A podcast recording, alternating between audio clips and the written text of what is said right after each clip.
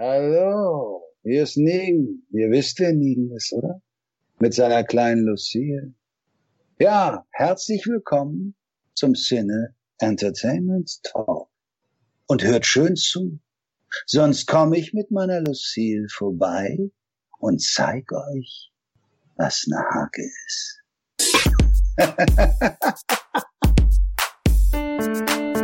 Sin Entertainment Talk, Podcast des Entertainment Blogs.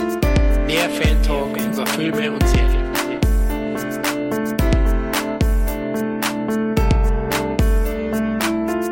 Hallo und herzlich willkommen zu einer weiteren Interview-Ausgabe des Sin Entertainment Talk. Hier ist der Florian. Und der Kevin. Nachdem wir zuletzt überwiegend deutsche Filmemacher wie Dennis Gansel und Sebastian Niemann zu einem lockeren Gespräch eingeladen haben, freuen wir uns riesig, heute mal zur Abwechslung einen Interviewgast zum Thema Synchronisation und Schauspiel begrüßen zu dürfen. Die Rede ist natürlich von dem überaus talentierten und vielseitigen Charles Rettinghaus, der ohne Übertreibung zu den besten Synchronsprechern seiner Generation zählt und zudem auch ein höchst anerkannter Schauspieler ist. Hallo Charles. Hallo, hallo, ich freue mich, da zu sein und mit euch jetzt ein schönes Interview zu führen.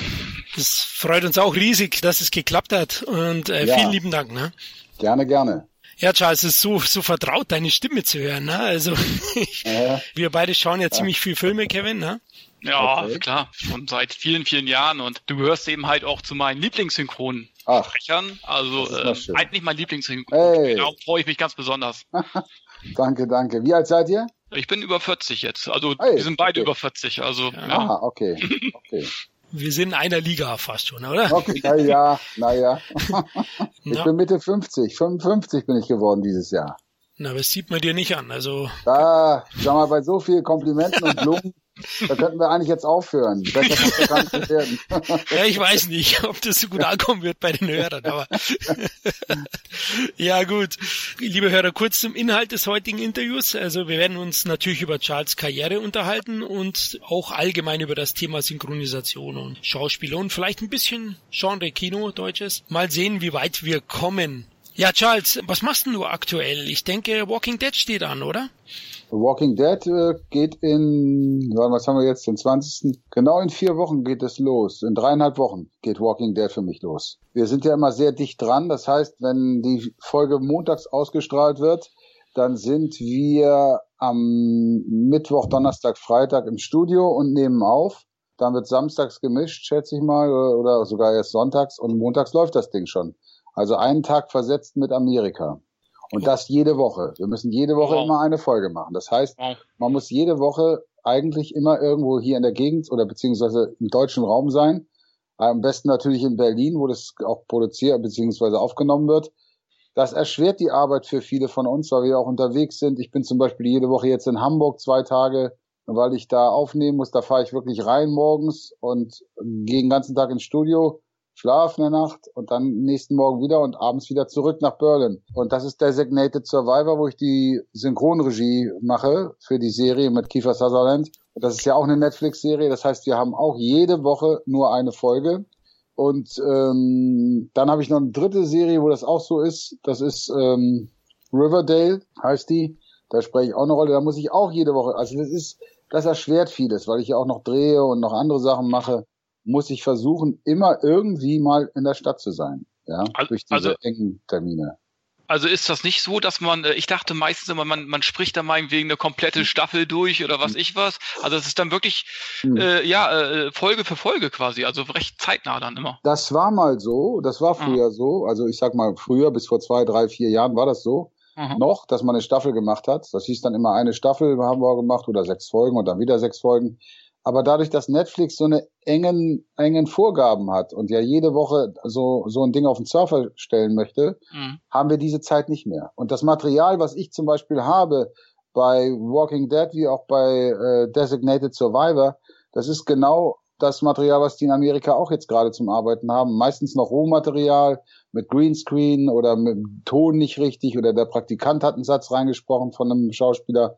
Das wird dann nochmal nachsynchronisiert. Also wir, wir sind ganz, ganz eng und das ist, das erschwert die Arbeit. Ich weiß nicht, die denken natürlich höchstwahrscheinlich hier auch dann, wir sind nur damit beschäftigt, wenn wir dann so eine Serie wie Walking Dead machen, mhm. äh, nur Walking Dead zu machen, was natürlich nicht der Fall ist. Davon könnte man nicht leben, wenn man jetzt nur diese Serie betreut, ja, oder beziehungsweise spricht. Mhm. Aber ich glaube, dass die äh, Amerikaner da nicht sich ganz so vorstellen können, was wir hier machen. Oder, oder, oder wie, wie der, der, der Zeitaufwand auch. Wir sind da ja auch sehr gut in der Synchrongeschichte, sage ich mal. Das ist sehr akribisch, das ist sehr genau. Das sieht ja auch, sage ich mal, bei uns ziemlich perfekt aus, wenn es gut gemacht ist. Und deswegen äh, braucht das auch seine Zeit. Der Autor braucht Zeit, um ein gutes Buch abzuliefern. Der hat jetzt auch nur noch zwei, drei Tage Zeit, um so ein 45-Minuten-Buch zu schreiben. Das ist nix. Das ist äh, gar nichts, kann man sagen. Ne? Und, und, wie, und wie lange brauchst du immer so? Wenn ich sag mal so, wenn jetzt eine Folge geht, meinetwegen 45 Minuten, mhm. äh, wie lange braucht ihr für so eine Folge? Oder macht ihr das immer stückchenweise? Oder wie, wie nee, kann man sich das nee, vorstellen? Wir, machen das äh, Teil, also designated, da haben wir gar keine Zeit, jetzt irgendwie das groß zu verteilen. Aha. Das mache ich in zwei Tagen. Also ich okay. mache anderthalb Tage äh, Hamburg und den letzten halben Tag mache ich hier in Berlin mit Tobias Meister, der Kiefer Sutherland äh, synchronisiert. Und das sind in zwei Tagen ist die 45 Minuten Folge durch.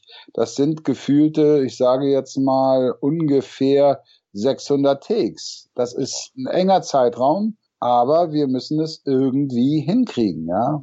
Also, ja, weil das, der Mix muss stattfinden und dann haben wir ja auch die Abgabetermine in Amerika. Das heißt, die wollen am 21. sage ich jetzt mal Beispiel, wollen die die Folge 1 haben und dann muss die da auch liegen, weil mhm. die wollen die auf den Server legen, ja.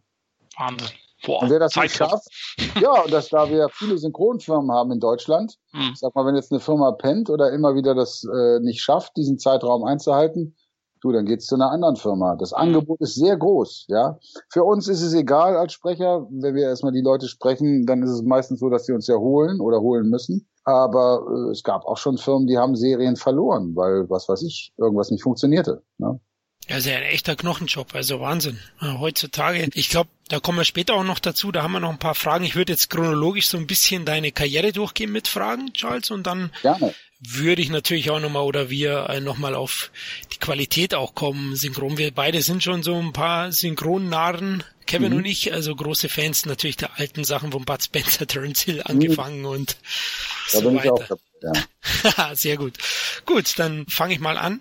Zu Beginn deiner Synchronsprecherkarriere wurdest du oftmals aufgrund deiner Stimmfarbe, denke ich, getypecastet. So bist du damals überwiegend als Schauspieler für ja afroamerikanische Darsteller besetzt worden. Hat dich das mit zunehmender Dauer genervt? Nein, überhaupt nicht. Weil erstmal, ich habe das Glück, warum auch, warum auch immer, ich weiß es nicht, dass eben meine Stimme äh, wohl sehr gut auf farbige Schauspieler passt. Und ähm, das hat mich ja, äh, ich, eine Zeit lang war es ja wirklich so, dass es sogar Regisseure gab, die meinten, nee, nee, das ist ein Weißer, das kann der nicht, äh, lass es mal, ja. Wo ich dann gesagt habe, Leute, das ist doch völlig engstirnig. Was heißt denn das bitte sehr, ja? Ah, und das hat sich dann irgendwann auch wieder geändert. Nee, also mir hat das sehr viel Glück und ein gutes Einkommen gebracht. Und deswegen, äh, das hat mich nie genervt. Und ich habe auch das Glück, mit Jamie Foxx jetzt mal als Beispiel, einer meiner Leute, die ich ja seit 14 Jahren kontinuierlich synchronisiere, einfach einen von den von, aus der ersten Liga zu erwischen. Und äh, was Besseres gibt's ja gar nicht. Und der hat schon einen Oscar, der Mann. Ja. Das ist ja für einen Synchronsprecher, Schauspieler, ist das ja was Tolles, wenn man solche tollen Leute synchronisieren kann. Da hast du recht, also doch mehr Segen, ja. Mhm. Segen, genau.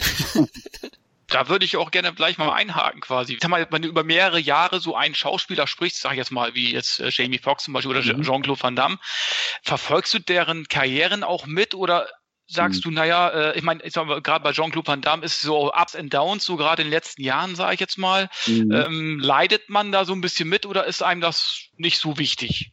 Äh, natürlich. Was heißt Mitleiden? Ich verfolge das mhm. logischerweise, weil das Jungs sind, die mich gu gut mhm. ernährt haben die letzten Jahrzehnte. Mhm.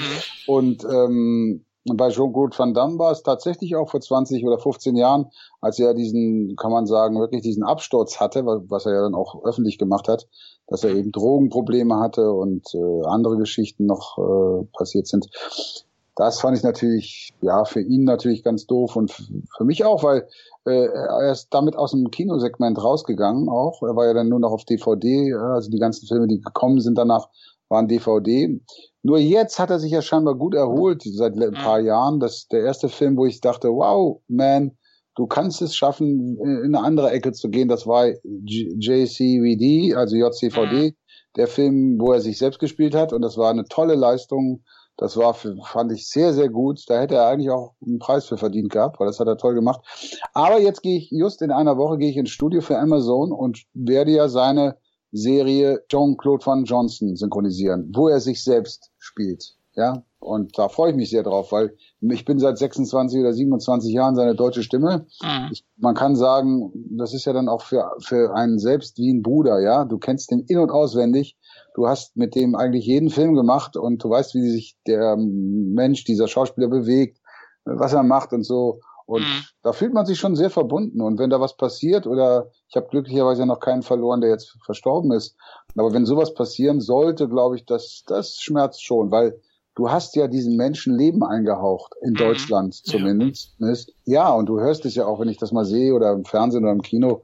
Eigentlich bin ich es, nur mit einer anderen Hülle. Ja, ja. denn äh, äh, meine Stimme ist eigentlich nicht viel anders jetzt als als ich spreche.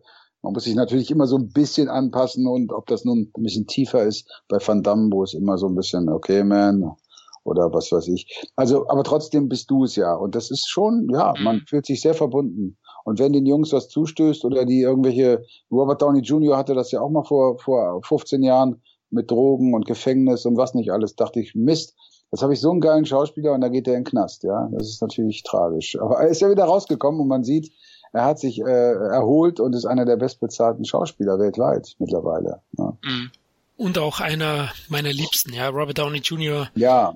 Bin ich auch großer Fan. Ja, ich auch. Mag ich auch sehr. Es ist auch, wie gesagt, es ist einmal meine, da schmerzt natürlich für mich ein bisschen, weil du sagst, es Schmerzen, dass ich ihn ja in Iron Man nicht spreche, nicht synchronisiere, weil eben vom Verleih die Entscheidung kam, dass ich ihn nicht sprechen soll da. Ansonsten habe ich ihn drumherum in allen Filmen synchronisiert, jetzt gerade auch wieder. Aber das schmerzt schon, wenn du dann deinen Schauspieler, den du immer synchronisierst, mit einer anderen Stimme hörst. Ja, das ist, ist schon, ja, ich würde lügen, wenn ich jetzt sagen würde, ist mir äh, völlig egal, ist es nicht. aber, aber ist das dann meistens, liegt das dann meistens an den, äh, wie du schon sagtest, an den, an den Firmen, die dann ein, jemand anders engagieren? Oder es hat ja sicherlich auch mal damit zu tun, dass dann selber irgendwie äh, Zeitprobleme hat und nee, gerade. In dem Fall war das kein okay. Zeitproblem. Das war eindeutig okay. eine Entscheidung von der von der mhm. Dame vom Verleih die äh, da zuständig war. Ja, gefällt mir oder gefällt mir die Stimme nicht. Und dazu muss ich aber auch mal sagen, da darf man natürlich nicht beleidigt sein. Äh, das ist das Geschäft. Ich sag ja. mal, der Verleih zahlt die Party und der, der die Party zahlt, bestimmt, welche Gäste kommen und welche nicht kommen dürfen, ja. Aber es ist schon unlogisch, also ja. die Entscheidung kann ich nicht nachvollziehen, weil man hat doch am liebsten als Zuschauer, gerade so als Kinozuschauer oder als Fans, so wie wir es ja sind, äh, ja. hat man doch am liebsten doch immer die gleiche Stimme. Also für ja, mich ist das dann ein Fremdkörper irgendwie. Ja, weil ich, ich gucke mir ja auch lieber die deutschen Sachen an, die synchronisierten Sachen, weil man einfach mit den Stimmen aufgewachsen oder mhm. ne, man, man lebt ja mit den Stimmen und nicht mit dem Originalstimmen. Und dann möchte ich doch immer, so oft wie es geht, immer äh, äh am besten immer die gleiche Synchronstimme haben haben. Und das mhm. ist auch eine mhm. Entscheidung, kann ich nicht nachvollziehen, ganz ehrlich. Ja, das ist leider so. Aber gut, damit lebt man auch und damit äh, geht die Welt nicht unter und äh, ja. Nein. Dein erster größerer Synchrojob war ja die Synchronisation von Lever äh, Burton hier alias Jordi LaForge aus äh, Star Trek mhm. Next Generation. Mhm, mhm. ähm, bist du eigentlich auch ein Trekkie? Äh, nein, ich bin kein Trekkie, aber ich bin natürlich mit der mit der Classic aufgewachsen mit Kirk und Scotty und Spock und habe das als Kind geliebt und gespielt im Garten nach jeder Sendung. Wir haben uns dann weggebeamt und was weiß ich nicht alles. Und als ich dann das angefangen habe zu synchronisieren, wusste ich gar nicht mehr um diesen Hype oder wusste ich gar nicht, was dafür was dahinter steckt oder auch da noch hintersteht. Und äh, als ich dann anfing, bekam ich natürlich dann auch mit. Dadurch ist meine Stimme ja in Deutschland auch populär geworden, kann man sagen, mhm. Durch Jordi LaForge. Und ähm, den habe ich ja vor 30 Jahren angefangen zu synchronisieren. Und ich habe ihn just jetzt im Mai getroffen in Bonn. Auf einer Star Trek Convention wurden wir zusammengeführt und das war für mich ein sehr, sehr großes Erlebnis, weil er unheimlich zugänglich war und interessiert war und mich in den Arm genommen hat und geknuddelt hat und gesagt, hey, happy und deine Stimme passt super. Er hat sich das auch angehört wohl vorher. Das gefällt ihm und äh, ja, und das freut. Das habe ich schon jetzt letztens im Interview auch gesagt, wenn ich solche Leute treffe, solche Stars, die ich synchronisiere, ist das für mich sehr aufregend auch. Und äh, äh, ich sehe den ja sonst auch immer nur im Bild und synchronisiere ihn mit meiner Stimme. Und wenn er dann vor dir steht, so lebendig, das ist schon, äh, denkst du, ey, wow, der ist ja wirklich echt, der, der ist ja mhm. nicht einfach nur so, so eine Animation oder was weiß ich, ja. Das ist schon toll, ein tolles Gefühl. Ja, äh, die nächste Frage. In vielen Fällen wird die Stimme wegen der Ähnlichkeit zum Original ausgewählt, denke ich, bei der Synchronisation. Aber es gibt ja auch Fälle, wo die Stimme scheinbar bewusst entgegen dem Original besetzt wird. Mhm. Erhofft man sich da zum Beispiel den Humor ins Deutsche besser transportieren zu können oder weil du ja auch Synchronregie machst, warum gibt es manchmal solche Entscheidungen? Zum Beispiel ist Eddie Murphy ja sehr, sehr mhm. äh, markant besetzt worden, damals mit mhm. Rondolf Kronberg. Wieso ist das manchmal so? Ja, das ist, äh, also es wird nicht, also es wird nicht danach ausgesucht, wer hat jetzt die gleiche Stimme oder ähnliche Stimme, ne? Okay. Das ist, das ist wirklich eine Zufallsgeschichte oft. Natürlich versucht man schon ans Original irgendwie ranzukommen, aber ich sage immer, wir sind ja keine Stimmenimitatoren. Und bei der Randolph Kronberg, was du gerade angesprochen hast, ja. ich glaube, wenn die Geschichte so stimmt, es gibt, werden ja immer Geschichten erzählt und ich glaube, es war aber tatsächlich so, als er den ersten Film mit äh, Eddie Murphy synchronisiert hat, war er erkältet, hatte eine tierische Grippe und konnte nicht richtig sprechen und hat dann eben immer kam da rein und sagte, ich kann kaum sprechen, Leute, hört euch das an, ja. Und da haben die gesagt, hey, komm, mach das mal, versuchen wir es mal. Und dann haben die, hey, okay, ja, was willst du? Ja, okay, so ist es, ja. Und so entstand dieser äh, Eddie Murphy-Ton, ja. Und ey, man muss mal sagen, in den 80er Jahren, als das, als das gemacht wurde, das hat uns, mich als Jugendlicher tierisch geprägt, diese Stimme, ja. Das war, das war ja was ganz Neues. Mhm. Ja, was absolut. natürlich passiert ist dabei, das habe ich dann nachher, als ich dann selber anfing zu synchronisieren, ja, äh, mach mal, mach mal ein bisschen schwarzer, ja, was, was heißt das ja? Ja, mach mal ein bisschen höher, so, hey, okay, Leute, warte, warte. Ich habe das auch ein paar Mal gemacht, so eine Geschichte. Und ähm, muss sagen, äh, eigentlich ist das nicht okay gewesen. Und bei Eddie Murphy sehe ich das als ganz spezielles Ding. Das, der Randolph Kronberg war eine ganz spezielle Nummer. Das war so, er hat, er hat so einen Stempel darauf gesetzt, dass war in dem Fall, fand ich, war das okay und das war schon gut so. Aber wenn man das danach dann versucht hätte, auch zu imitieren, das ist nicht okay, weil die sprechen ja nicht so. Ja, mhm. damit hat man sie ja eigentlich auch ein bisschen verarscht. Ja, und das äh, ist aber jetzt auch wieder zurückgegangen. Das hört, also sowas habe ich in keinem Film in den letzten 15 oder 20 Jahren mir gehört, dass jemand wirklich so die farbigen Schauspieler angelegt hat. Die spricht man normal. Manchmal ist sogar jetzt, finde ich, manchmal finde ich, fehlt mir zu äh, wie soll ich das sagen, das Timbre oder diesen, diesen Jazz in der Stimme äh, auf, auf, auf farbige Schauspieler, dann ist mir das zu glatt. Da hm. sollte man dann versuchen, schon eine Stimme dann auch zu finden, die so eine leichte, äh, äh, sowas Raues hat oder sowas Kratziges hat. Ja, aber man kann nicht alles haben. Wir versuchen es ja, ähm, so gut es geht, alles umzusetzen und zu machen. Deswegen, ähm, ja, vielleicht ist es auch jetzt so, dass man dann auch eben solche Stimmen dann braucht, ja, darauf. Ja. Im Fall von Kronberg, der hat ja Murphy so einen Stempel auf, aufgedrückt, wie du gerade gesagt hast, dass es ein mhm. unverzichtbares Markenzeichen geworden ja. ist und es war eigentlich nicht vorstellbar, dass der ausgetauscht wird. Was Besseres kann einem doch gar nicht passieren, oder? Man kann dann Werbespots machen und so nebenbei. Also wenn man ja klar, ja. klar, das ist ein, äh, der hat damit, der hat damit sehr gut gelebt, um Gottes willen. Und man muss es ja auch ganz klar sagen bei solchen äh, Sachen. Es ist ja wie mit Bruce Willis. Bruce Willis, äh, sprich Manfred Lehmann, also wenn man Manfred Lehmanns Stimme in der Werbung hört, dann denkt man sofort an Bruce Willis. Ja. Man denkt, Bruce Willis macht Werbung.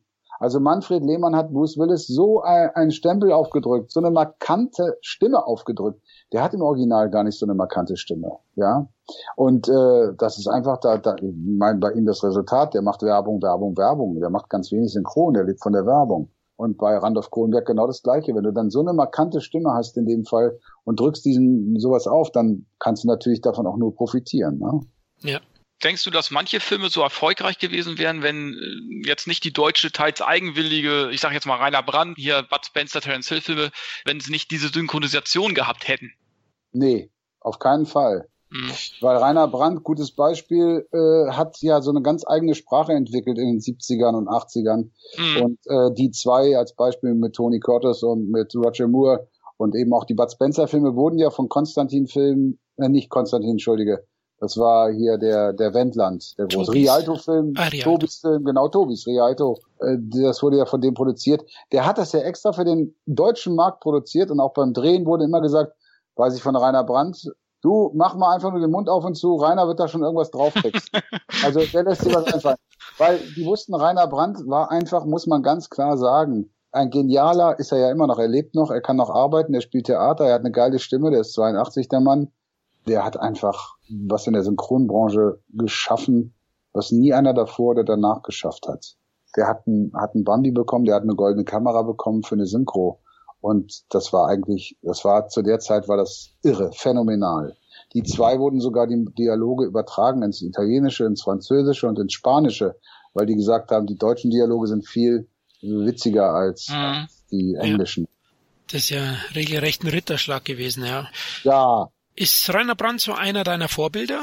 Rainer Brandt ist für mich einer meiner großen Vorbilder. Glücklicherweise kenne ich ihn auch gut und wir gehen öfter mal essen zusammen. Das ist für mich natürlich eine große Ehre, mit so einem Mann abends am Tisch zu sitzen und er erzählt seine Geschichten von früher, ja.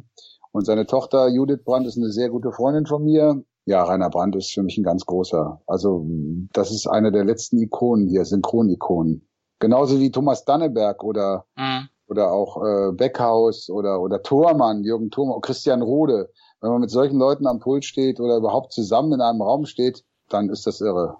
Ja. Seid ihr jetzt noch da? Ja, nee, ja klar, natürlich. Also, ähm, nee, aber ich, ähm, ja, stell mir das auch gerade so eben vor. Und wenn du das eben halt sagst, man, äh, es ist doch schon was Besonderes dann auch, auch für dich immer noch, wenn du mit äh, anderen Kollegen eben halt äh, noch ja. zusammen, dass es dann immer noch wieder was Besonderes ist. Also äh, nach so vielen Jahren eben halt der Synchrontätigkeit. Das finde ich, finde ich klasse. Ja, ja, entschuldige. Weißt du, wenn du mit solchen Leuten, ich hatte ja noch das Glück, Arnold Marquis kennenzulernen, der oh. große John Wayne-Sprecher, ja. Mit dem habe ich eine Serie gemacht, ein Duke kommt selten allein, war ich Bo Duke. Und Luke Duke war äh, Sven Hasper, äh, Michael J. Fox, ne? Und Arnold Marquis war unser Großvater. Das war einfach toll. Wenn du mit solchen Gary Duvner, also das sind unbeschreibliche Sachen. Das sind wirklich Momente, wo du sagst, wow, ich stehe, weil die, die Stimmen kannte ich ja aus Kindheitstagen, genauso wie ihr, sage ich jetzt mal, meine Stimme seit 30 Jahren kennt höchstwahrscheinlich, kannte ich die ja auch. Und wenn du dann mit diesen Leuten zusammen bist, das ist heute noch Ehrfurcht und danke, dass ich dabei sein darf, ja. naja, du gehörst schon dazu, würde ich sagen. Also für Na, uns ja, auf alle Fälle. Ja, ja ist, klar. Ja, das ist lieb, dass ihr das sagt, aber es ist nochmal eine andere Ebene, diese Jungs. Die haben ja nochmal ganz andere Sachen gemacht. Aber gut, ich, ich freue mich wahnsinnig darüber, dass ich es geschafft habe, auf jeden Fall in die Nähe dieser Menschen zu kommen, ja. Auf jeden Fall bist du das. Weil wir jetzt da bei den ganz großen sind, die haben ja auch Synchronarbeit in Deutschland geprägt und auch die Qualität sehr hoch gehalten. Warum denkst du, legt besonders das deutsche Publikum einen großen Wert auf Synchronisation? Naja, weil sie daran gewöhnt sind. Ne? Sie haben, mm, sie haben es nie, äh, weißt du, es heißt auch immer, ja, wir werden alles irgendwann im Original und wir haben ja schon jetzt im Original die Filme in Kinos hier in Berlin zum Beispiel auch. Sag ich, ja Leute, macht doch mal einen Blockbuster, gebt den mal raus im Original und ihr werdet sehen, was passiert.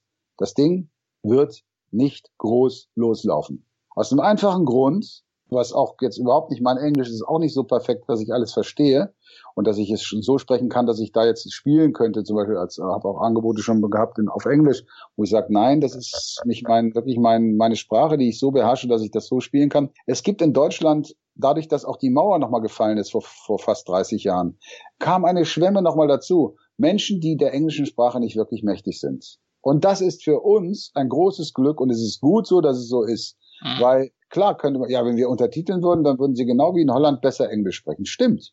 Aber das haben wir nicht gemacht. Und wir sollten froh sein, dass, dass es so ist, wie es ist, denn es gibt massig Menschen in Deutschland, die vom Synchrongewerbe leben können. Tonmeister, Cutter, Produktionsleiter, Aufnahmeleiter, Schauspieler, Ensemblesprecher und, und, und, und, und, und. Und das ist doch wunderbar, wenn da ein Arbeitsplatz geschaffen wird, äh, der so nicht da wäre, wenn es das nicht geben würde. Und darüber hinaus kann ich mich immer nur wiederholen, machen wir hervorragende Synchronisationen. Wir nehmen das ernst, wir versuchen wirklich uns da rein zu begeben in die Figuren. Es gibt auch mal schlechte Synchros, keine Frage. Bei der Masse, die jetzt gerade jetzt wieder vorhanden ist und die jetzt kommt, die Schwämme, so viele gute Leute gibt es nicht. Man muss natürlich dann irgendwie auch Abstriche machen. Manchmal ist es nicht schön, dann sage ich, wie kann man so eine Serie so versauen? Aber das ist doch in jedem Gewerbe so. Geh mal zu Aldi und kaufe Fleisch oder geh mal zu Lidl und geh mal ins KDW und kaufe Fleisch oder geh mal zu meinem Neulandschlachter. Das sind vier verschiedene Fleischsorten. Und du wirst nachher sagen, das Fleisch vom Neulandschlachter schmeckt am besten, ja? Und so ist es auch im Synchron. Es gibt da auch verschiedenste Kategorien. Es ist manchmal schade für das Produkt. Aber gut, es ist nicht zu ändern. Aber ich finde es auch so äh, schön, dass es Synchronisationen gibt, weil äh, man hat ja auch immer noch die Wahl, das Ding trotzdem im Original genau. Englisch. Gerade bei jetzt, DVD und genau. Blu-ray. Du kannst, du kannst das Deutsch, du kannst ja auch in Englisch und im Finnisch oder was ich was gucken, ne? Naja, also, und jetzt bei Netflix ja sowieso. Da kannst ja. du in allen Sprachen, kannst du Chinesisch ja auch anhören, wenn du möchtest, ja. Genau. Oder Persisch. Aber ich finde es ich find's einfach auch schöner und eben halt äh, auch weniger anstrengend und einfach auch, weil mir die Stimmen einfach auch vertrauter sind. Ich meine, äh, warum soll ich mir auch nicht die deutsche Sprache anhören? Ne? Also es ist ja auch eine schöne Sprache hat sich was im Gegensatz zu vor wegen 10, 20 Jahren im Synchronbereich zum Vorteil und oder zum Nachteil verändert? Oder geht das alles jetzt schnellliebiger? Hättest du ein bisschen mehr lieber mehr Zeit? Hatte man früher mehr Zeit oder ist das eigentlich gleich geblieben? Nee. Früher hatte man natürlich viel mehr Zeit, mhm. weil Das wurde, entweder was, da irgendwann gab es die DVDs, die da eingelegt wurden oder die Kassetten. Davor, ich kannte noch das im Kino mit Schleife, wurde jede Schleife eingelegt, jede Schleife einzeln eingelegt. Der Film wurde komplett zerschnitten, ja. Und ähm, das ist ja heute alles digital. Das geht viel schneller. Früher haben wir vielleicht 180, höchstens 200 Takes gemacht, höchstens. Mhm. Oder sogar noch weniger, dann auch 160, 170. Und jetzt machen wir 250, 300 Ticks am Tag, ja. Also 250, 270 ist normal. Und es äh, war natürlich, ich sag mal, von der Geschwindigkeit war es früher angenehmer, weil man hatte mehr Zeit. Aber auch bei, bei dieser ganzen Masse, die da jetzt kommt, aus Amerika, aus Frankreich und anderen Ländern, dass wenn wir uns diese Zeit lassen würden, dann wäre das Zeug, weiß ich nicht wann fertig. Mhm. Gut, dass die Technik, und ich sage immer, man muss immer nach vorne schauen man, wenn man jetzt sagt, ach, früher war doch alles besser, das, das ist doof, weil es ist so, man muss mit der Zeit mitgehen, man sollte es versuchen. Und wenn man zum Beispiel einen älteren Kollegen hat, kannst du natürlich nicht sagen, wenn der 70 oder 75, wir machen jetzt 300 Takes mit dir heute, das geht nicht. Dann lässt du dir Zeit. Dafür hast du aber ein gutes Endprodukt, weil es ist ein erfahrener Synchronschauspieler, der das seit 50 Jahren macht, der eine tolle Stimme hat.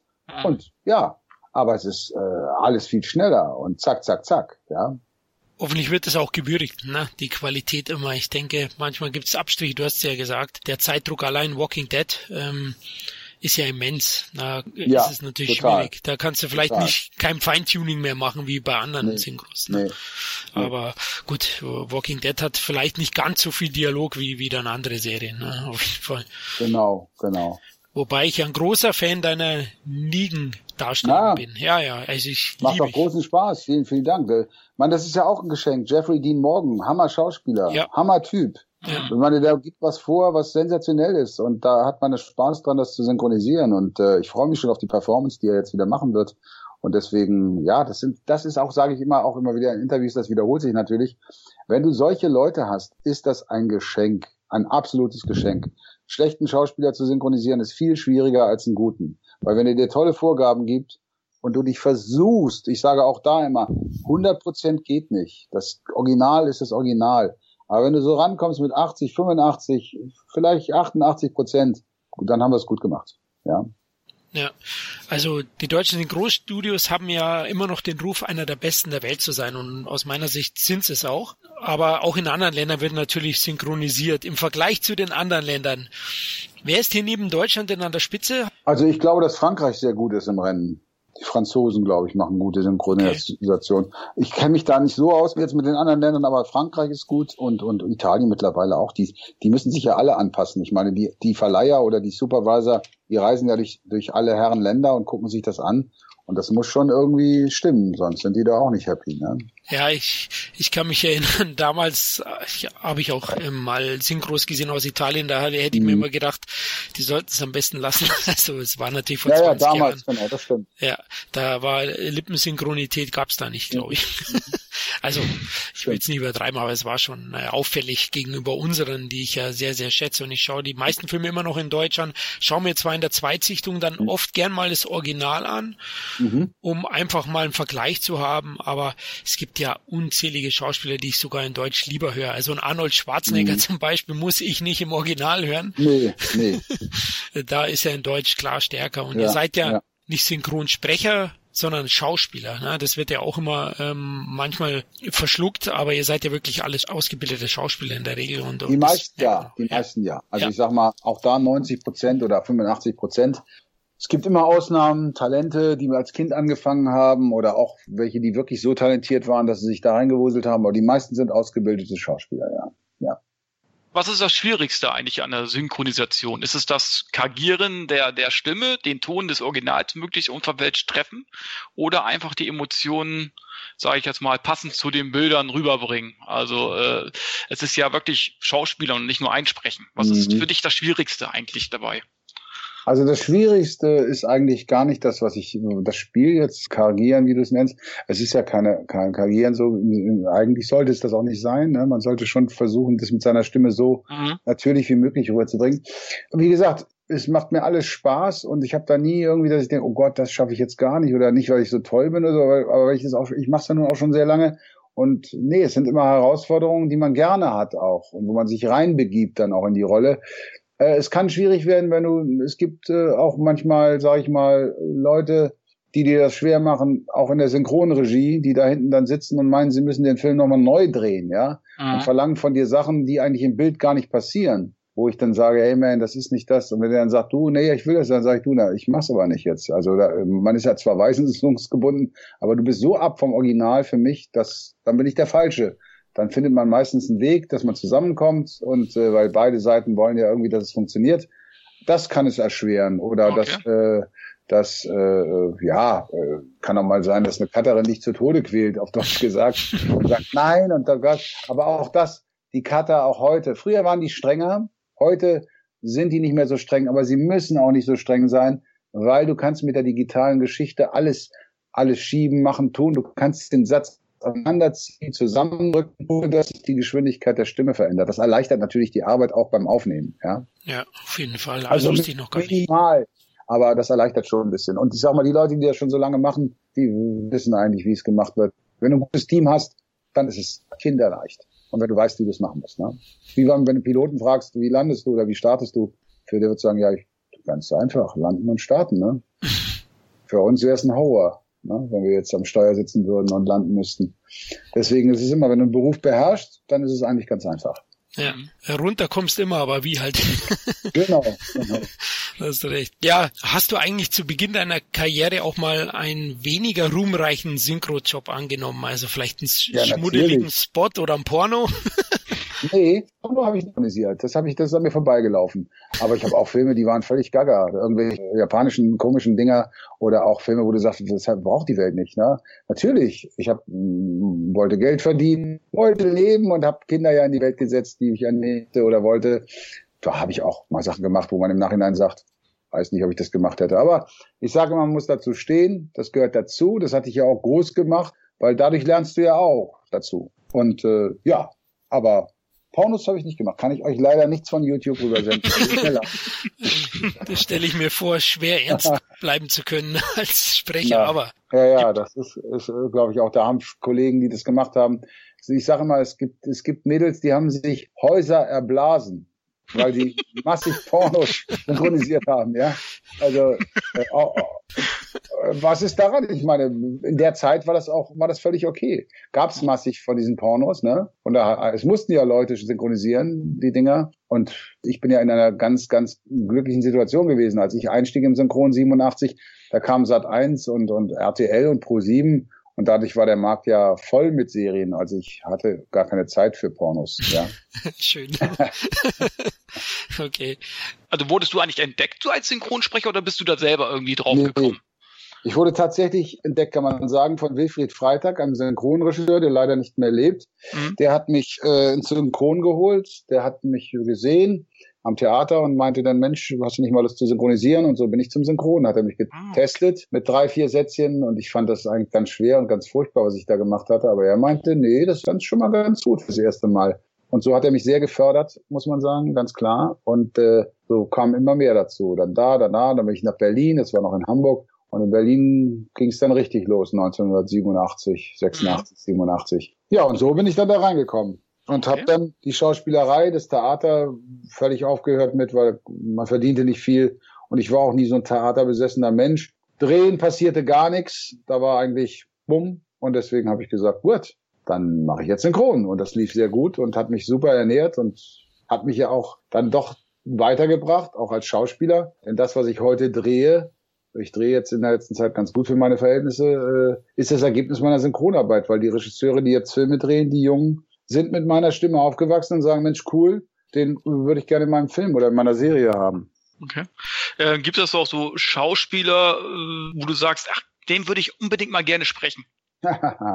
es gibt, ah, es gibt, also ich, es gibt, ich sag mal, nicht Schauspieler, aber eine Figur wünscht sich, glaube ich, fast jeder Synchronsprecher. Ich wäre so gern James Bond geworden. Aber ah, weißt du, diesen Satz zu sagen, mein Name ist Bond, James Bond, ja, das wünscht man sich. Aber äh, das ist nun vorbei. Ich bin jetzt in einem Alter, der Bond, der jetzt kommt danach, der wird äh, wieder auch jünger sein. Also damit bin ich jetzt durch mit Bond.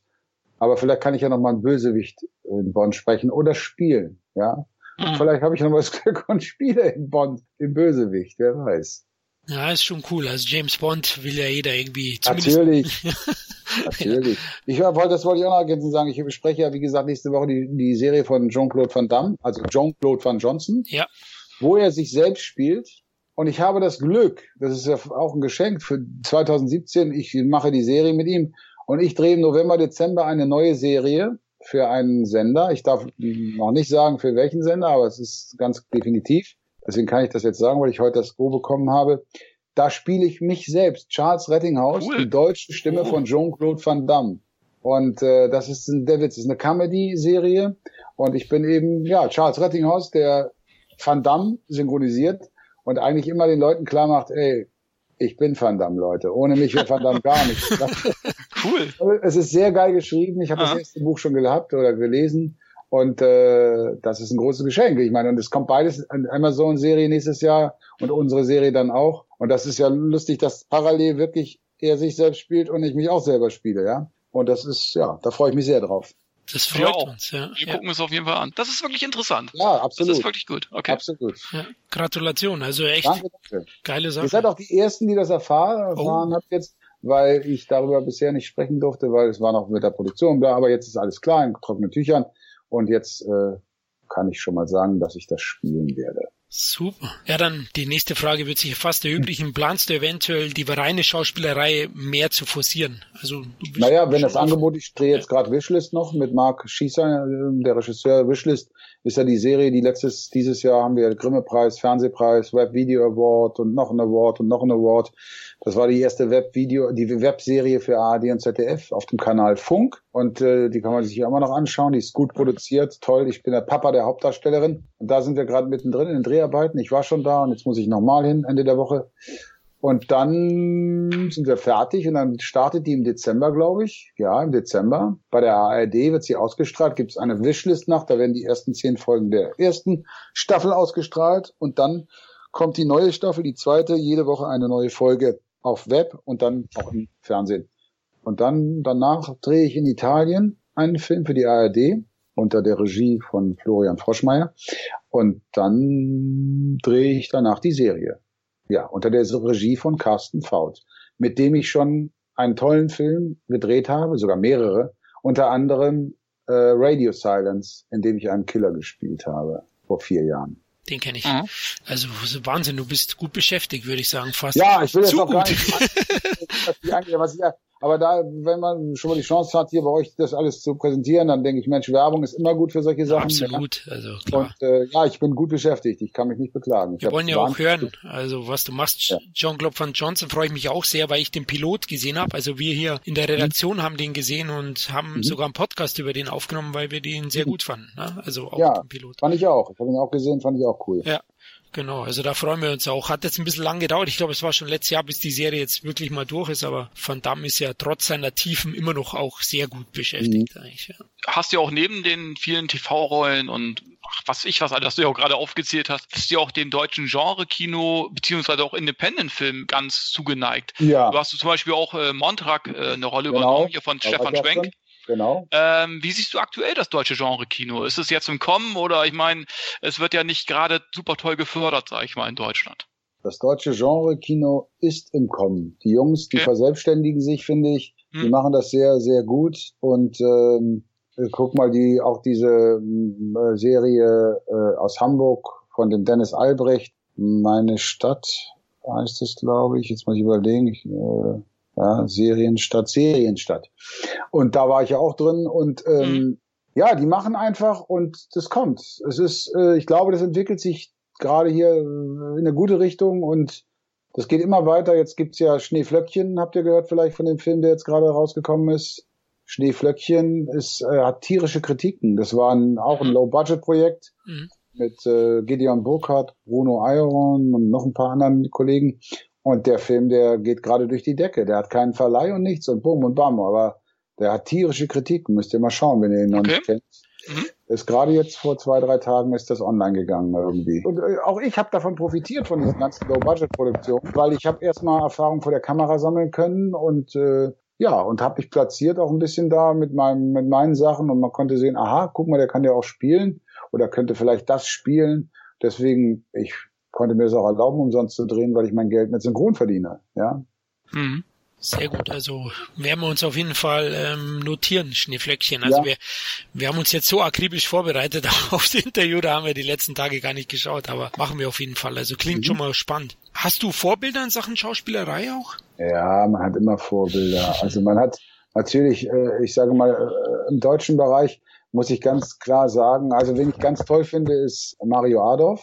Oh ja, super. Toller, toller Schauspieler, toller Typ auch. Toller Typ, ja. Und äh, so jetzt von den Leuten, die so jetzt äh, in meiner Altersklasse sind, ich bin totaler Fan von Matthias Brandt.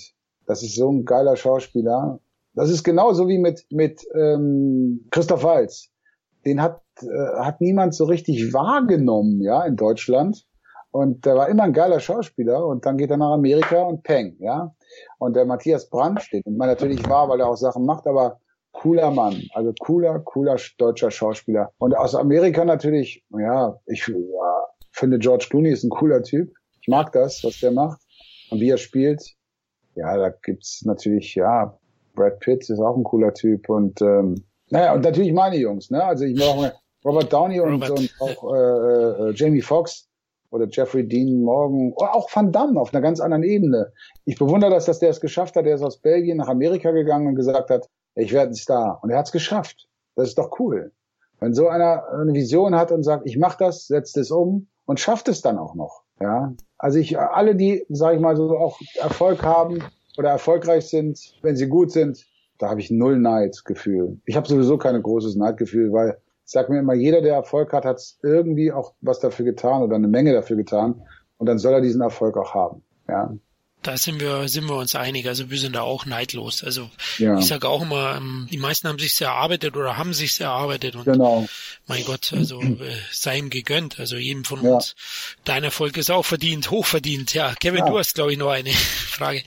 Ja, ich habe noch viele Fragen eigentlich, aber mal ganz abgesehen vom vom äh, Synchronisation und von vom mhm. Schauspiel, du machst ja auch viele Hörbücher. Was mhm. reizt dich denn daran? Ist das mal ist das äh, entspannter das Ganze? Mhm. Ja, es ist entspannter. Ich bin ganz alleine in einem Raum. Ich spreche, ich bestimme die Geschwindigkeit, in mhm. der ich spreche. Und ich lese, es ist wie Entspannung. Und ich lese fünf Stunden dann am Tag, sage ich mal, mehr oder weniger nonstop durch. Und äh, das macht mir Spaß. Das war, weil es was ganz anderes ist. Man sollte auch immer versuchen, in dem Beruf der Schauspielerei verschiedene Sachen zu machen, dass wenn das eine mal nicht so richtig läuft, man immer noch das hat oder das hat oder das hat. Deswegen mache ich Regie, dann mache ich Hörbücher, dann mache ich Synchron, dann drehe ich. Mhm. Dass man immer Ausweichmöglichkeiten hat. Das ist uns auch aufgefallen, also anhand deiner Vita, wie vielseitig du bist. Habe mhm. ich am Anfang kurz erwähnt. Also du stellst dich da wirklich sehr breit auf und, und mhm. auch Hörbücher, mein, mit deiner Stimme, ich meine, die Frauen liegen dir wahrscheinlich zu Füßen. Also, ja. ja, doch, ja. doch, das ist schon so. ich werde immer hier bei dem Podcast gepeinigt mit meinem bayerischen, leicht bayerischen ja, Akzent. Ist doch auch schön. Hat der Gottschalk auch, Thomas Gottschalk hat auch einen bayerischen leichten immer. Ist doch gut. Das stimmt. Ja, du machst ja auch selbst Kampfsport. Ja, ja, das mache ich aber jetzt schon lange nicht mehr. Ah, das okay. Ich, ich habe mal ja. Kickboxen gemacht, weil ich dachte, wer Van Damme spricht, muss auch Kickboxer sein. das war so ein Flitz mit 33 oder 35. Das mache ich nicht mehr. Nein. Naja, ich wollte eigentlich gar nicht so auf, auf den Kampfsport eingehen, sondern ob du auch so Martial Arts Filme Fan bist oder generell so für Kampf- und Action-Kino was übrig hast. Ja, ja, also nicht wirklich, aber okay. Also Van Damme zum Beispiel die Filme, es ist ja auch, sag ich mal, nicht so hart, dass man jetzt, oh Gott, was machen die denn da, ja? Aber äh, Martial Arts habe ich jetzt nicht so, nicht so einen Zugang zu. Ja klar, mit Van Damme hast du ja ein paar äh, sowieso synchronisiert. Ja, Welcher ja. war denn dein allererster Van Damme? Äh, Universal Soldier, ah. 1991 von Emmerich. Und mit dem hat er seinen endgültigen Durchbruch gehabt. Genau, genau, genau. Äh, hängt bestimmt ja, zusammen, ja. Spätestens, spätestens. Der ja, hat ja auch vorher ja. auch schon äh, seinen Durchbruch gehabt, ne? Aber ich fand es eben halt, ist einer seiner besten und der hat ja dann auch mit mhm. Dolph Lundgren einen guten, genau. zur damaligen Zeit eben halt ebenbürtigen Gegner gehabt. Und hat, der hat, glaube ich, auch Manfred Lehmann da auch schon gesprochen, meine Ja, genau, genau. genau. Du hast dich ja auch schon gesanglich betätigt, ne? Ja, ich habe Wie sieht's da aus? Nein, das ist so beendet. Das war mal ein Versuch. Ich habe ja auch früher gesungen, auch auf der Schauspielschule auch ganz viel. Nein, das ist durch. Das ist, äh, also, das war ein Versuch und das hat nicht geklappt. Und da muss man auch irgendwann sagen, okay, das soll nicht sein. Es gibt Leute, die können besser singen als ich. Naja, gut, muss man, man, du bist ja. so viel, vielseitig und vielfältig. Ja, dann ist es dann. Weißt du, man muss ja auch nicht alles, alles dann. Ne? Das war, ja. ich hab's probiert, aber. Alles probieren, genau. Das ist schon 20 Jahre her, deswegen ist es auch vorbei. Mhm. Schaust du eigentlich, also privat auch viel Filme, viele Serien? Nicht so viel. Nicht ich so schau viel. mal rein, um zu sehen, was da passiert, was da los ist, aber nicht so viel. Ja, du hast wahrscheinlich auch wenig Zeit und. Dadurch, dass ich viel unterwegs bin und mich ja. mit vielen Sachen beschäftigen muss oder vorbereiten muss, auch wenn ich die Serie mache, Designated, muss ich mir das ja auch vorher anschauen, äh, mache ich da nicht so viel mit. Nein was ich nochmal fragen wollte, wie das nochmal äh, beim Synchro-Studio nochmal so aussieht. Wie kann man sich das vorstellen? Ihr seid da so in so einem Raum, also für die Leute, die es noch nie gesehen haben, sage ich jetzt mal, ne, mhm. für die Hörer. Wird der Film sozusagen stumm vorgespielt oder, oder wie läuft das Ganze? Ja, es ist so, du hast den Take, also der Take wird eingespielt, natürlich mit Sprache, drückst mhm. aufs Knöpfchen, hörst es mit, musst ja hören, wie die das spielen, damit du das dann wiedergeben mhm. kannst. Mhm. Dann wird es ausgemacht und dann Aufnahme und dann synchronisierst du es drauf.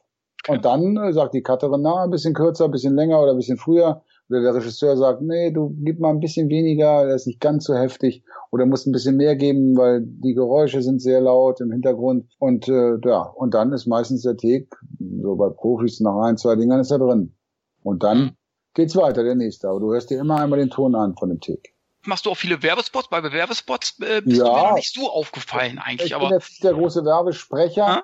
aber ah? ich habe schon das Glück gehabt, dass ich dann eben für Opel hatte ich so einen ah, okay. Vertrag über drei Jahre das ist natürlich dann Geld wie, so, wie an so einem Spielautomat. Ne? Du ziehst am Hebel und da kommt unten Geld raus. Das ist wunderbar. da wirst du dann belohnt dann für deine Stimme, für die jahrelange Arbeit mit einem Schauspieler vielleicht, den du hattest, wo sie sagen, wir wollen unbedingt die Stimme von Jamie Foxx für diese Werbung. Ja, mhm. Das ist natürlich ein gut bezahlter Job, ja sehr gut. Macht doch Sinn, ja klar. Ähm, Dialekte. Ich habe gelesen, Rheinländisch und Norddeutsch ist so mhm. dein Metier. Ja, ja ich könnte das, weil ich in beiden äh, äh, lange gelebt habe, bin geboren in Remagen am Rhein ja. und dann habe ich in Hamburg gewohnt. Also, aber ich sage mal, jetzt, wenn ich jetzt eine Rolle spielen sollte, würde vielleicht der Rheinländer sagen, na, der ist doch gar kein Rheinländer, ja. Also, aber ich könnte es herstellen, auf jeden Fall. Okay, Bayerisch wäre auch mal was vielleicht. Bayerisch, na, Bayerisch kann doch jeder, ist doch Deppelsprache, oder? ja. ja. Nicht, dass ich jetzt Ärger kriege. Was hat der gesagt? Deppelsprache? du, ich habe noch eine Frage wegen, wegen ja. der Synchronregie, weil du ja das auch machst. War das eine ja. große Umstellung für dich? Weil da bist du ja eigentlich der Chef, ne? Naja, ich bin nicht der Chef. Ich bin jemand, der zuhört und darauf achtet, dass es dann stimmt, auch irgendwie was zusammenpasst. Und ich sehe mich da nicht als großen Bestimmer. Die Leute, die ich habe, sind alle gut. Sind alles Profis. Und äh, genau wie ich, sage ich mal, wenn ich da vorne stehe. Und da muss ich eigentlich nicht viel sagen. Also vielleicht mal, du gib mal ein bisschen weniger, aber ich bin da jetzt nicht der, der das bestimmt. Ich sage, das ist immer eine Teamarbeit. Mhm. Wir sind ein Team. Und da geht's nicht um Hierarchien. Das sehe ich auch nicht so Regie, dass man jetzt der Regisseur ist, weil das ist nichts Neues. Wir haben eine Vorlage, wir haben ein Bild, wir haben, haben das. Wir müssen versuchen, da reinzugehen. Und das müssen, müssen die ja am Pult und nicht ich. Ich kann ja nur helfen, indem ich sage, du sei ein bisschen, ein bisschen leiser, weil es passt nicht zum Anschluss oder so. Aber ich bin da jetzt kein Stimmer. Nein, nein, nein. Hattest du denn mal so eine Situation, wo du sagst, Leute, pass mal auf, das passt gar nicht zusammen. Ich gehe jetzt nach Hause. Das hatte ich schon mal, ja. Mhm. Das habe ich gehabt. Ich will jetzt keine Namen nennen, aber ich bin schon gegangen. Ich bin schon gegangen. Mhm. Wenn mir das total gegen Strich ging und dann sage ich, du weißt du was, draußen scheint die Sonne, ich fahre jetzt raus, freue mich übers Leben, ich lasse mich da nicht von dir verarschen und dann bin ich gegangen. Ja. Mhm. Das ist aber, ich sage mal, gefühlte dreimal passiert. Ja. Ja, ich glaube, das hat doch jeder mal in seinem Beruf. Ja, natürlich. Das ist ja auch normal. Das Sondern man normal. sollte auch, wenn es einem ja. reicht, wenn man nicht mag, dann sollte ja. man gehen. Ja hast du auch mit dir mal überlegt, vielleicht auch mal ein eigenes Synchro-Studio? Nein, um Gottes Nein? Willen. Warum? Okay. Diese ganze Nein. Arbeit. Ich, guck mal, ah. ich, bin, ich bin privilegiert. Ich gehe da überall hin, mache meinen Job und gehe wieder. Mhm. Diese Verantwortung, diese Arbeit, nein, niemals, niemals. Mhm. Never. Ja, ich bin auch lieber Angestellter als dann ja. äh, der Chef oder so. Weißt, der Guck mal, ich bestimme, wann ich wohin gehe. Ich sage, also das bestimme ich tatsächlich nee, dann kann ich nicht, dann kann ich, ja, dann machen wir es dann. Also ich sag schon, die gibt die Vorgabe, wann es geht und wann es nicht geht, ja. Mhm. Und das mhm. ist doch ein absolutes Privileg. Wer hat das denn schon? Außer jetzt, sag ich mal, wenn du jetzt wirklich äh, der oberste Chef von weiß ich nicht was bist, aber da hast du es höchstwahrscheinlich auch nicht. Da musst du auch immer da sein. Ja. ja. Du lebst ja in Berlin? Ja. Ist das auch so deine favorisierte Stadt wahrscheinlich, ne? Ja. Oder ist es wegen der Arbeit? Es hat mit der Arbeit zu tun natürlich, weil ich hier schon so lange lebe und so gut äh, zu tun habe. Am liebsten würde ich in, im Süden leben, irgendwo in Spanien, aber das geht nicht. Aber mache ich es, wenn ich älter bin und dass ich noch mal ein bisschen in der Sonne mich aufhalte. Das wäre eigentlich auch mein Ziel. ja, das sollte auch ein Ziel sein. Ja, ja. auf jeden Fall. Ich wollte noch, ähm, wir haben natürlich unseren Kollegen in der Redaktion erzählt, Charles, dass wir heute dich interviewen ja. und wir haben da einen riesen Fan von dir in ja. unserer Redaktion und der ist auch ein großer Van Damme-Fan. Ja. Jetzt bin ich mal so frech und wollte fragen, ob du ihn vielleicht mit der Van Damme-Stimme nur kurz grüßen könntest. Wie heißt er denn? Tom. Okay.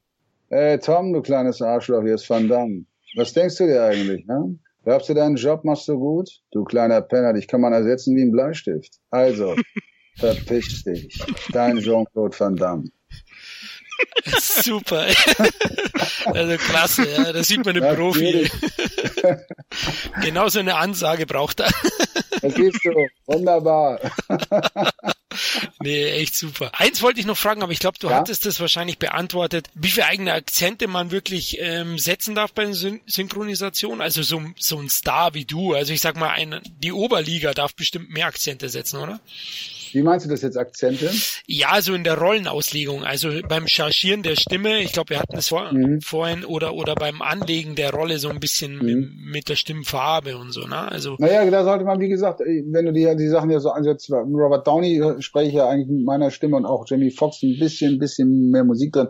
Also, man versucht schon gemeinsam da einen Weg zu finden, dass man dann sagt, man bietet mal an, aber meistens, ich, wie gesagt, ich spreche mit meiner Stimme und äh, eigentlich, die wissen ja, wie ich klinge und wenn sie mich besetzen, dann wissen sie, was sie erwarten wird. Deswegen gibt es da eigentlich keine großen Diskussionen jetzt, dass ich das anders machen sollte oder tiefer oder höher. Ja, klar. Das ist schon dann, ne, das ist da, also dann so gesehen, kaufen sie mich ein als Produkt, ja. als Marke und wissen, was da kommt und werden auch nicht versuchen, das jetzt völlig zu verändern. Ja. ja. Okay, ja klar, also das meinte ich mit Oberliga, das ist mhm, natürlich genau. auch klar, man verpflichtet ein Rettinghaus. Wir haben Glück, weil ich bin auch ein großer Jeffrey Dean Morgan Fan, dass er jetzt auch wieder mehr Rollen hat. Ich habe immer früher Angst gehabt, weil er hat viel zu wenig. Für mich hat der ja. echt Superstar äh, Qualität. Absolut. Ja. Der wird auch jetzt durch diese Ligenrolle wird er nochmal in eine andere Liga rutschen, glaube ich. Ja, ich hoffe es, ich wünsche es ihm. Ja, glaube ich auch. Und für dich auch natürlich. Ja, das ist schön. Ja.